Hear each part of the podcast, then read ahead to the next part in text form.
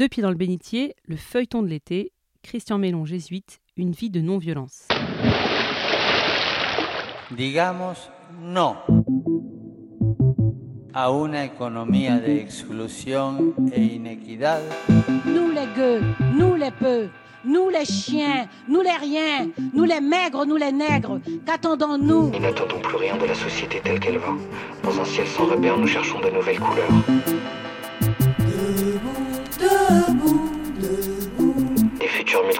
How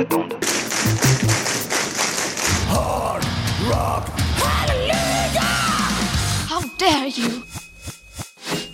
Bienvenue dans Deux pieds dans le bénitier, le podcast qui pose un regard catho sur les luttes de notre temps. Et sur celle du passé. En effet, si le militantisme ne cesse de se réinventer, il est nourri, inspiré, porté par les engagements anciens d'hommes et de femmes dans des combats de leur temps. Et aujourd'hui, pour nous inspirer, on a demandé à Christian Mélon, jésuite et militant de la non-violence depuis plus de 50 ans, de nous raconter ses vies de lutte, d'engagement et de foi. Et comme il y a du suspense, des rebondissements et plein de personnages, et même des espions de l'Est, on s'est dit qu'on allait en faire une série. On vous propose donc d'embarquer ensemble pour 5 courts épisodes sur les pas de Christian Mélon, une vie de non-violence. Et aujourd'hui, premier épisode, on entre en militance. Bonjour Christian. Bonjour. Salut Christian. Donc euh, Christian, tu es né en 43 à Saint-Étienne, donc euh, pendant la guerre, dans une famille assez marquée politiquement par les idées, euh, on pourrait dire, de, de gauche progressiste. Quels sont pour toi, euh, dans ton parcours de, de- de jeunesse, les événements ou les, les éléments marquants qui t'ont amené à prendre deux engagements très forts, d'une part la prêtrise et d'autre part la non-violence? Alors, les engagements, disons, militants sont plus tardifs, mais il y avait des graines qui avaient été semées avant. Euh, disons, ma- conscience politique, d'une manière générale, a été très marquée par la guerre d'Algérie. hein, euh, disons, on en parlait beaucoup en famille, mes parents étaient intéressés. J'avais une, tante, une sœur de ma mère qui était sœur blanche au Sahara, euh, deux oncles, frères de ma mère aussi, jésuites au, Liban et en Syrie. donc comprenant un certain nombre de situations internationales. Mes parents aimaient beaucoup les voyages, même malgré leur, grand nombre d'enfants, ils nous laissaient de temps en temps pour aller se promener à travers la Méditerranée. Enfin voilà. Donc une conscience internationale et une conscience des problèmes du monde qui était aussi euh, renforcée par le fait qu'ils accueillaient volontiers à la maison euh, des gens de toute nationalité. Donc voilà, c'est un peu le, paysage qui a été suivi d'avant mon entrée au noviciat. Euh, je suis rentré au noviciat à l'âge de 18 ans. Et ça, le, choix de la, vie religieuse, la vie jésuite, euh, c'est assez indépendant finalement. Paradoxalement, c'est pas venu de, de ma famille, c'est venu d'un cheminement intérieur. Enfin, si, ça a sûrement été influencé par la foi de mes parents, mais euh, ça n'a pas été conscient à l'époque. Mais bon, j'ai été éduqué pendant tout mon secondaire euh, dans le collège jésuite, collège-lycée jésuite de Saint-Étienne. Euh, et c'était très heureux. C'est-à-dire, euh, bon, c'était les années 50, il y avait des innovations pédagogiques, sociales, une grande ouverture. Enfin, j'ai trouvé ce type de, de, de personnes euh, assez sympathiques, séduisants. Et quand je me suis posé la question de, d'une consécration dans la, vie religieuse, assez spontanément, je me suis tourné vers les jésuites. J'ai, pas, à l'époque, euh, fait une recherche pour voir si ce- je ne serais pas mieux ailleurs. Euh, Ça a été très bien rentré au noviciat, donc en 61, à l'âge de 18 ans. Et donc au bout de quelques années, tu rentres euh, en études de théologie et en même temps, tu nous as raconté en militance avec notamment euh, le GARM, qui est le groupe d'action de résistance à la militarisation à Lyon. Tout à fait, oui. Est-ce que tu peux nous, nous raconter un peu comment ces ces deux choses se sont vécues euh, en même temps? Oui, ben, c'était assez logique. Disons, quand je suis rentré en théologie, c'était le, choix vraiment. euh, je confirme mon choix d'être jésuite à ce moment-là. Et euh, le sens que j'y donnais, et, à mon avis que j'y donne toujours, mais euh, était assez lié avec la militance pour transformer la société. Voilà, pour moi, la vie religieuse, bien sûr, il y avait un aspect spirituel personnel, mais il y avait aussi l'idée que ben, des religieux, ils peuvent témoigner, en gros, des, de, l'évangile, quoi. Et pour moi, assez vite, euh, la- le refus de la violence par Jésus est devenu quelque chose d'absolument certain et central. J'ai beaucoup lu là-dessus à cette époque-là, j'ai discuté avec d'autres. Et donc, c'est, je dirais, assez logique que je sois rentré en, même temps en théologie. Et puis, euh, alors, le fait que ce soit la non-violence, ça aurait pu être d'autres types de militance. J'étais aussi d'ailleurs déjà à l'époque dans l'alphabétisation pour les travailleurs migrants. Hein, on en reparlera plus tard. Donc, j'avais plusieurs pistes possibles, mais le fait qu'un de mes frères soit objecteur de conscience, euh, qu'il y avait à Lyon beaucoup de gens fort sympathiques, très actifs, et qui faisaient une militance, euh, disons, euh, pas idéologique, avec beaucoup d'humour, beaucoup d'inventivité. C'était ça, le GARM, le groupe d'action et de résistance à la militarisation, euh, a fait que ça, ça a- ça a très bien collé ensemble. Voilà. Pendant trois ans, j'ai mené de, de pair euh, des actions diverses avec, avec d'autres, euh, les unes légales, les autres pas trop, euh, mais toujours non violentes en tout cas.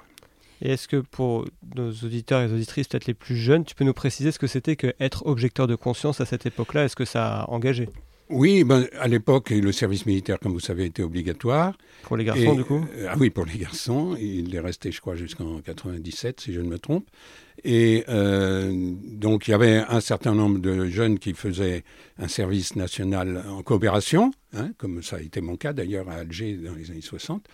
Euh, et puis d'autres qui, pour raison de conscience, euh, euh, faisaient, une déclaration comme quoi euh, leur conscience leur interdisait de porter les armes. Et ils étaient objecteurs de conscience. Euh, C'était une loi qui avait été obtenue en 63, enfin bon, peu importe. Mais certains d'entre eux, euh, et même la plupart d'entre eux, étaient opposés à la manière dont se passait ce service civil, où on voulait les mettre au fond des forêts pour qu'ils aient le moins de contact possible avec les autres jeunes. Et donc il y avait un mouvement d'insoumission au, service civil. Il faisait un service civil quand même, mais euh, pas celui que l'État aurait voulu qu'il fasse, mais un autre. Et ça a été le cas de mon frère, par exemple. Et donc, euh, je me suis beaucoup intéressé à cette question. Obéissance à la loi, oui, non, euh, dans quelles conditions, enfin, tout- toutes ces questions. Tu parles de la dissuasion nucléaire dans un article que tu nous as transmis, euh, où on parle de l'affaire du train de Valence, peut-être que tu nous en reparleras. On trouve euh, cette profession de foi du GARM. Notre société, pour survivre, se voit condamnée à engloutir des milliards dans la construction d'armes dont elle ne veut pas se servir. Elle court en même temps un risque dont on a peine à croire qu'elle en mesure la portée. Cette société ne peut être pour nous la société de demain. Et c'est vrai qu'on on se rappelle peu en fait que c'était un peu ça, c'est-à-dire l'ambiance de l'époque, la, la crainte permanente d'une destruction euh, nucléaire et puis quand même un sentiment d'absurdité. euh. Alors, il y a deux choses. Il y a effectivement, c'était le contexte de la guerre froide, c'était la course aux armements. C'est l'époque, disons les années 70, où les arsenaux nucléaires, au point de vue quantitatif, ont été les plus importants dans le monde. On a beaucoup diminué depuis, mais on a toujours de quoi faire sauter la planète plusieurs fois, rassurez-vous. Donc, euh, l'analyse que tu viens de citer, euh, elle reste pertinente pour aujourd'hui. Donc, il y avait cet aspect euh, danger, est-ouest, escalade qui nous aurait amené à une guerre nucléaire. Là, ce sera la grande affaire des, débuts des années 80, mais aussi l'aspect financier, le, gaspillage. Enfin, sauf si on croit que c'est nécessaire à notre sécurité, auquel cas, pourquoi pas. Mais comme je ne le crois absolument pas, euh, c'est de, l'argent foutu en l'air. Et ça a été un grand thème de mobilisation, évidemment, à Lyon à cette époque-là. Qui a pris quelle forme, du coup, pour vous Alors des marches, des manifs, euh, des choses plus humoristiques. Une fois, on a fait euh, l'enterrement de la force de frappe autour de, de Lyon. Un de mes amis s'est déguisé en évêque. On a fait un cercueil en carton et puis on s'est promené comme si on était un cortège mortuaire. C'était assez bien imité parce qu'il y a des gens qui se découvraient sur le passage. Voilà, pour, pour enterrer la force de frappe. euh, Et on distribue, bien sûr, dans, chaque fois avec euh, les tracts qu'il faut pour expliquer, bien sûr. Et ce genre de, de forme d'humour militant euh, attire plutôt la sympathie de la presse. Donc c'est plus facile de passer dans la presse du lendemain avec des photos de ce genre que dans des manifs simplement revendicatives avec des slogans. Voilà.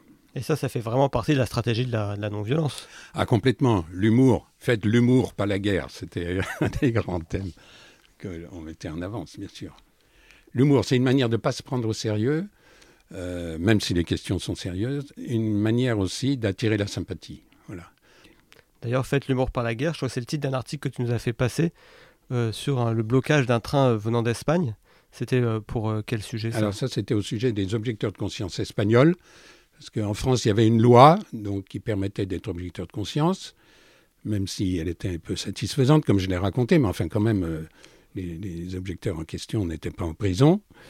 Euh, alors qu'en Espagne, c'était encore Franco. Euh, les objecteurs étaient en prison indéfiniment, puisque à la sortie de leur peine, on leur représentait l'uniforme qu'ils refusaient à nouveau et retournaient en prison. Donc on avait tout un mouvement de solidarité pour les objecteurs espagnols. Et donc on a pensé qu'il y avait un seul train qui franchissait la frontière, le, catalan Talgo, qui allait de Barcelone à Genève. Et donc on a fait une, manif un peu originale en, s'asseyant, enfin en s'enchaînant sur, sur les voies en gare de Valence euh, pour l'empêcher de repartir. On l'a dû l'immobiliser une demi-heure, trois quarts d'heure. Hein. Mais enfin voilà, là encore, euh, la presse le lendemain. Euh, et puis on a fait avancer les, un peu la conscience de ce problème. Le, franquisme, on était là en 72, Franco est mort en 75. donc voilà, il était encore très virulent. Et comment euh, tout ça s'articulait euh, au sein du GARM entre ces actions assez euh, à la fois humoristiques mais assez chocs et en même temps très bien préparées? Enfin, certains disaient même militairement préparées. Dans ce qu'on a lu, c'est assez ironique, mais en tout cas hyper cadré. Et puis une assise idéologique très forte. C'est-à-dire comment ça s'articulait entre déjà la réflexion sur l'action et puis l'action elle-même? Alors, justement, l'axis idéologique n'était pas si forte que ça. Il y avait une analyse commune à tous les membres du GARM sur ce qu'on appelait la militarisation à l'époque, ou bien sur euh, les dangers et la stupidité de la force atomique.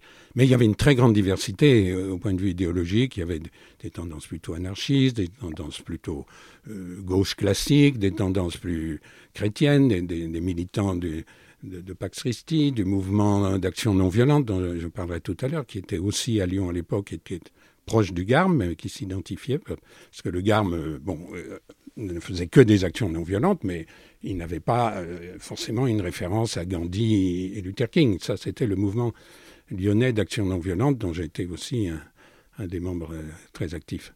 Voilà. Donc, la cohérence, je la cherchais plutôt au niveau de ma foi personnelle, avec les quelques chrétiens qu'il y avait dans le Garme, il y en avait pas mal. Euh, pas mal de dominicains du couvent de, de l'Arbrel, Eveux l'Arbrel était dans la mouvance aussi, enfin voilà, des prêtres ouvriers. Euh. Et donc, euh, moi, je cherchais au niveau de ma propre théologie, mon, mon, mémoire de première année en théologie a porté sur la course aux armements, par exemple, déjà à l'époque. Voilà. Tu as réussi à lier théologie et armement? Oui, enfin, théologie, disons, j'étais en théologie, mais on pouvait s'intéresser plus largement à ce qui s'est passé dans le monde et, faire le rapprochement entre ça et, les questions proprement religieuses et spirituelles. Ce n'était pas de la théologie au sens de la, la théologie spéculative des grands théologiens qui pouvaient m'intéresser par ailleurs, mais enfin pas forcément aussi directement et comment euh, ces actions, euh, même euh, ces arrestations, ces procès que, auxquels tu étais confronté, étaient vus soit par tes, camarades étudiants qui étaient aussi en théologie à vocation à être jésuites, ou même tes supérieurs? Alors, en ce qui concerne les jeunes jésuites de ma génération, je crois que je passais un peu pour un original quand même, mais plutôt sympathique. Il n'y avait pas, ou bien ceux qui pensaient vraiment négativement, ils ne me le disaient pas. Euh, les supérieurs, évidemment, étaient un peu étonnés. Enfin, j'en ai pas fait tant de ça, il faut pas non plus exagérer. Je faisais mes études quand même, je faisais. voilà. Mais bon, euh, quand j'ai passé 48 heures en garde à vue ou quand je suis passé au tribunal, c'était toujours avec d'autres, de toute façon, dans des choses qui avaient été préparées, expliquées, euh, toujours complètement non violent. Ça, c'est absolument radical dans notre option. Et donc, ça faisait pas. Enfin, ça étonnait, disons, parce qu'il n'y en avait pas tellement d'autres mais euh, ça ne faisait pas de problème vis-à-vis de, la compagnie. Mais beaucoup à l'époque, on a été un certain nombre d'originaux aussi dans différents domaines, et beaucoup à, l'époque, euh, enfin voilà, le, paysage religieux des années 70 à, Fourvière euh, n'a rien à voir avec ce que ça peut être aujourd'hui, donc c'est difficile de, de transposer. Ça, veut dire quoi? Ça veut dire qu'il y avait, vous étiez plus enclin à vous engager, à militer dans la société que. Bah, disons qu'on était juste après mai 68, qui avait secoué énormément euh, toute l'Église et, notamment les ordres religieux qui ont vu et les séminaires qui ont vu leurs membres sortir, mais par flopée entière. Hein. Donc euh, ceux qui restaient, d'une certaine manière, on était, on était contents qu'ils restent.